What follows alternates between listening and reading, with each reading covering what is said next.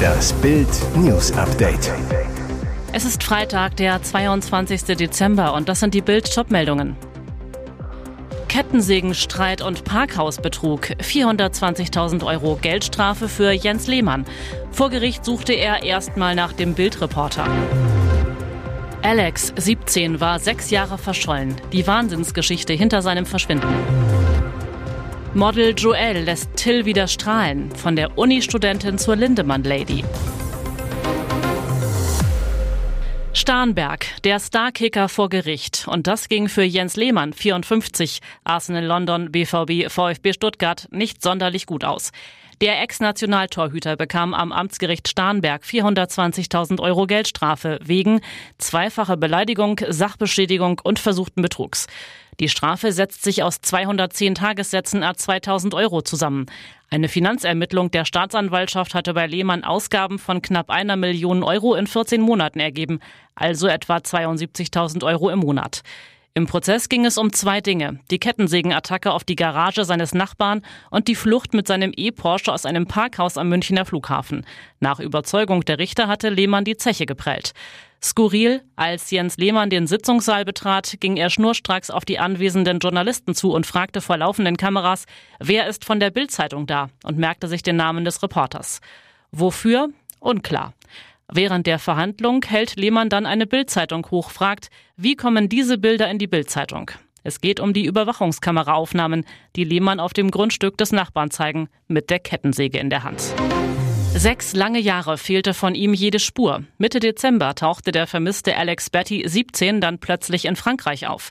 Was in der Zwischenzeit passierte, warum er weg war, Bislang ein Rätsel. Doch jetzt hat Alex selbst mit der britischen Sun über sein mysteriöses Verschwinden gesprochen. Dadurch kommt heraus, der Junge lebte den Großteil der Zeit mit seiner Mutter in den Pyrenäen zwischen Frankreich und Spanien. Aber die war gar nicht sorgeberechtigt, sondern seine Oma in England. Die Mutter führte zusammen mit Alex Großvater ein abgeschottetes Nomadenleben in den Bergen. Der Junge besuchte die beiden 2017 für einen Spanienurlaub. Danach verhinderte seine Mutter, dass er zurück nach England geht. Denn sie fürchtete, dass er dort zu einem Sklaven des Systems würde. Die Oma meldete den Jungen vermisst. Mitte Dezember kam es dann zum Bruch. Alex nahm von der ewigen Wanderschaft Reißaus. Umherziehen, keine Freunde, kein Sozialleben. Arbeiten, arbeiten, arbeiten und nicht lernen. Das ist das Leben, das ich mir vorgestellt habe, wenn ich bei meiner Mutter geblieben wäre, sagt Alex. In den Bergen, mitten im Nirgendwo. Als seine Mutter schlief, schlich er sich aus dem Ferienhaus. Dann machte er sich auf den Weg in die nächste größere Stadt, Toulouse. Im Rucksack hatte er vier T-Shirts, drei Hosen, eine Taschenlampe, 100 Euro und ein Taschenmesser. Auch sein Skateboard hatte er dabei. Jetzt ist der Teenager wieder zurück zu Hause, nach einer sechs Jahre langen Odyssee. Sein oberstes Ziel, ich möchte Informatik, Cybersicherheit oder Blockchain-Entwicklung studieren, also werde ich fleißig lernen und alles aufholen. So verliebt und alle sollen es sehen. Sie ist jung, wunderschön und die neue Frau an der Seite von Rammstein-Frontmann Till Lindemann, 60. Joelle Marie Jarasch, 20-jähriges Model mit deutsch-polnischen Wurzeln. Erst kürzlich wurden Joel und Lindemann zusammen in Paris gesichtet.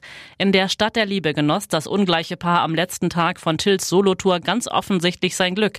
Beide hielten Händchen, lachten. Vor allem Schockrocker Lindemann wirkte nach den Skandalen der letzten Monate gelöst, unbeschwert. Wer aber ist die Modelschönheit, die Till Lindemann so den Kopf verdreht hat? Ganz klar, diese Frau ist nicht nur eine Augenweide, sondern hat auch einiges auf dem Kasten. Die laut ihrem Profil auf einer Karriereseite ausgebildete Hypnotherapeutin spricht vier Sprachen. Deutsch, Polnisch, Englisch und Spanisch. Bis Juni arbeitete Joelle als Bürokauffrau in Kerpen, NRW, studiert gerade digitale Kommunikation. Vom Hörsaal also in die Welt der Schönen und Reichen. Für die junge Frau ganz sicher eine willkommene Abwechslung. Hintertürchen für Amira. Von Scheidung will Olli Pocher nichts wissen. Nanu, versöhnliche Töne. Kurz vor Weihnachten legt wohl auch Oliver Pocher, 45, seinen etwas schroffen Ton gegenüber noch Ehefrau Amira, 31, ab. Die beiden haben sich im August getrennt. Seit mehreren Wochen herrscht Rosenkrieg. Den einst gemeinsamen Podcast führt Olli jetzt mit Ex-Frau Sandy Meyer-Wölden, 40, weiter. In der aktuellen Folge von Die Pochers frisch recycelt sitzen beide vor einem Live-Publikum in Köln. Als Gast dabei Becker ex Lilly, 47. Gemeinsam blicken sie auf das Jahr zurück und entlocken Olli sogar Worte der Versöhnung. Hat sein letztes Telefonat mit Amira einen Sinneswandel bewirkt oder doch nur einen Weihnachtswaffenstillstand? Man versucht sich für die Kinder immer zurückzunehmen bei einer Scheidung, findet Sandy. Als das Wort Scheidung fällt, sagt Olli aber plötzlich das hier. Scheidung? Ach, so weit sind wir jetzt schon. Anscheinend ist er doch noch nicht so weit. Ein Hintertürchen für Amira, dass ein herausfordernder Scheidungszoff doch erstmal vom Tisch ist. Und jetzt weitere wichtige Meldungen des Tages vom Bild Newsdesk. Geheimnisvolle Route Istanbul-Minsk. Putin startet neue Schleuser-Airline. Starten die Russen pünktlich zum Weihnachtsfest eine neue Flüchtlings-Airline? Offenbar ja. Von Minsk nach Istanbul. Start Samstag, 23. Dezember, 5.20 Uhr. Nach Bildinformationen warnen polnische Sicherheitsbehörden explizit vor einem neuen organisierten Ansturm von Flüchtlingen über Russland und Belarus. Nach Bildinformationen ist die neue Flugverbindung über die angeblich türkische Airline Southwind Teil davon. Belarussische Behörden kündigen für diesen Freitag an, die türkische Charterfluggesellschaft Southwind Airlines führt Direktflüge zwischen den größten Städten Weißrusslands und der Türkei ein. Schnäppchenpreis 700 Belarus-Rubel, circa 195 Euro. Vorteil der Fluggesellschaft gegenüber der Staatsairline Belavia von Belarus Diktator Alexander Lukaschenko. Southwind will pro Strecke zwei Stunden kürzer als die unter EU-Sanktionen stehende belarussische Belavia fliegen. Der Grund, die vermeintliche Türken-Airline kann den direkten Weg über Polen nehmen. Die Belarussen müssen einen Megabogen über Russland kurven. Turkish Airlines hatte seine Minsk-Verbindungen auf Druck Europas gestrichen. Nach internen Angaben des polnischen Innenministeriums besteht ein exorbitantes Potenzial zur gezielten Schleusung illegaler Flüchtlinge nach Westeuropa über die neue Airline. Die polnischen Behörden sind sicher, der Deal dient den Interessen von Kreml-Despot Wladimir Putin. Interessante Namen, das sind Kölns Trainerkandidaten. Wer wird neuer Köln-Trainer? Wer ersetzt 2024 Steffen Baumgart? Fakt ist, Baumgarts Fußstapfen sind verdammt groß. Vor allem seine Sympathiewerte wird so schnell kein Coach erreichen in Köln. Auch an dem von Baumgart zelebrierten und von den Fans geliebten Attacke- und Vollgasfußball wird sich jeder Nachfolger messen lassen müssen. Nach Bildinformationen ist Köln in den letzten Wochen noch an keinen Trainer rangetreten. Trotzdem gibt es Kandidaten. Friedhelm Funkel. Im Netz fordern die Fans schon Friedhelm Funkel. Er hatte den FC 2021 in der Relegation gerettet und anschließend an Baumgart übergeben. Thomas Reis ist ebenfalls auf dem Markt und wird mit dem FC in Verbindung gebracht, zumindest rein äußerlich ein Typ Marke Malocha, wie es Baumgart war. Heiko Herrlich, ein Mann für Sportboss Christian Keller könnte Heiko Herrlich sein. Mit ihm ist Keller 2017 in Regensburg in die zweite Liga aufgestiegen, könnte Herrlich jetzt wieder aktivieren. Wer noch in der Verlosung ist, lesen Sie auf Bild.de. Hier ist das Bild News Update. Und das ist heute auch noch hörenswert.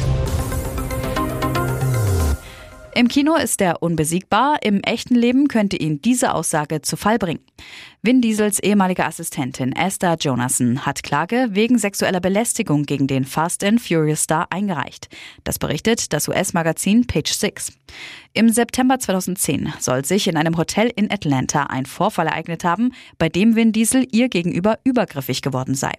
Zum damaligen Zeitpunkt hatte Esther Jonasson gerade die Los Angeles Filmschule abgeschlossen und arbeitete für Vin Diesels Firma One Race, während der fünfte Teil der Fast and Furious Reihe produziert wurde. Zu ihren Aufgaben habe es gehört, Partys zu organisieren, Diesel zu Events zu begleiten und sicherzustellen, dass sie in seiner Nähe war, wenn er mit anderen Frauen fotografiert wurde. Nur Stunden nach dem angeblichen Übergriff habe Vin Diesel sie gefeuert, so Jonathan. Bis heute leide sie an den Folgen des Übergriffs, an emotionalem Stress sowie psychischen und körperlichen Schmerzen. Sie habe sich erst jetzt dazu geäußert, da sie eine Geheimhaltungsvereinbarung unterzeichnet hatte. Vin Diesel hat sich zu den Vorwürfen bislang nicht geäußert. Seine Loyalität zu Ex-US-Präsident Donald Trump hat Rudy Giuliani in die Pleite getrieben. Der ehemalige Bürgermeister New Yorks und spätere Trump-Anwalt hat Konkurs angemeldet. Zuvor wurde er von einem geschworenen Gericht in Washington wegen Verleumdung verurteilt. Gerichtlich festgelegter Schadenersatz 148 Millionen Dollar. Zu viel für den einstigen Starpolitiker und Präsidentenanwalt.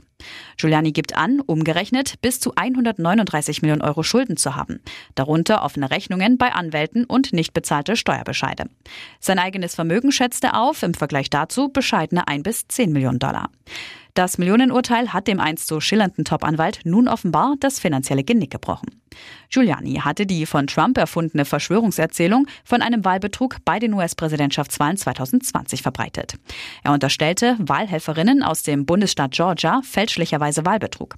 Die beiden Afroamerikanerinnen sagten vor Gericht aus, dass sie als Folge der Verleumdung rassistischen und sexistischen Anfeindungen sowie Lynchdrohungen ausgesetzt gewesen seien.